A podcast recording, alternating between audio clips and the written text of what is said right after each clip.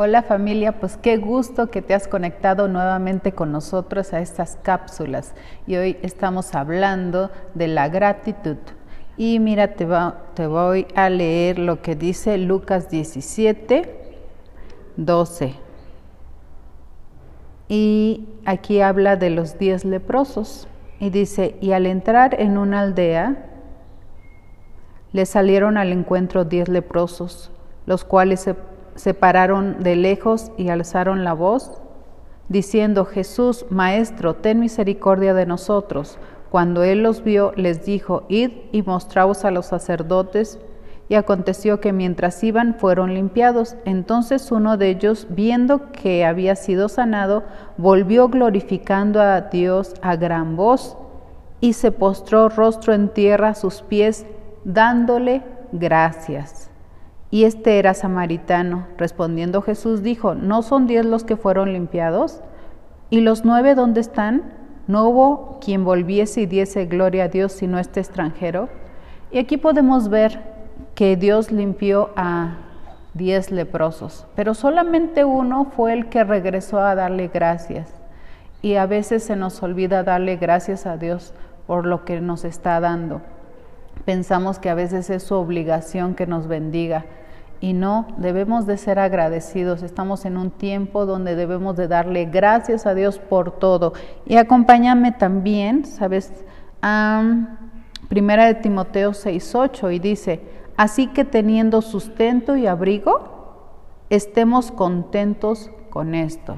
Sabemos que son tiempos difíciles, pero si tú tienes algo que comer, si tú tienes algo con qué taparte, debes de estar contento con eso.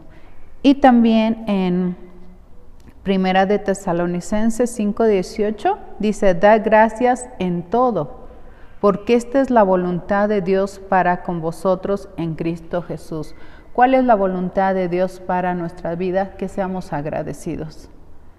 Ciertamente hay dificultades, ciertamente hay cosas que, que pasamos y que no son tan gratas, pero tienes vida, y tienes esperanza. Mientras está Dios con nosotros, siempre hay una salida y debemos de ser agradecidos en todo. Si tenemos aún frijoles, vamos a darle gracias a, Dios por esos frijolitos.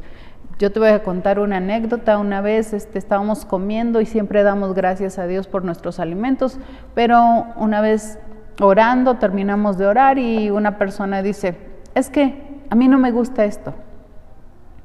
Y a veces somos así, le damos gracias a Dios por algo, pero en el fondo no estamos realmente agradecidos, sino que nos estamos quejando. Y nuestro agradecimiento debe de ser genuino y sincero. Gracias Señor, porque al menos tenemos que comer, pero a veces nos estamos quejando porque no es lo que queremos y debemos de ser agradecidos con todo lo que Dios nos está dando. Debemos de darle gracias a Dios por un nuevo día, por la familia. A veces hay cosas que se nos salen de control, pero Dios es bueno y debemos de darle gracias porque nos ha dado más de lo que realmente merecemos. Nos ha dado más de lo que realmente deberíamos de tener porque dice la palabra que la paga del pecado es la muerte y eso es lo que realmente merecíamos porque tú y yo somos pecadores, pero Dios en su infinito amor nos está regalando de su gracia y de su amor.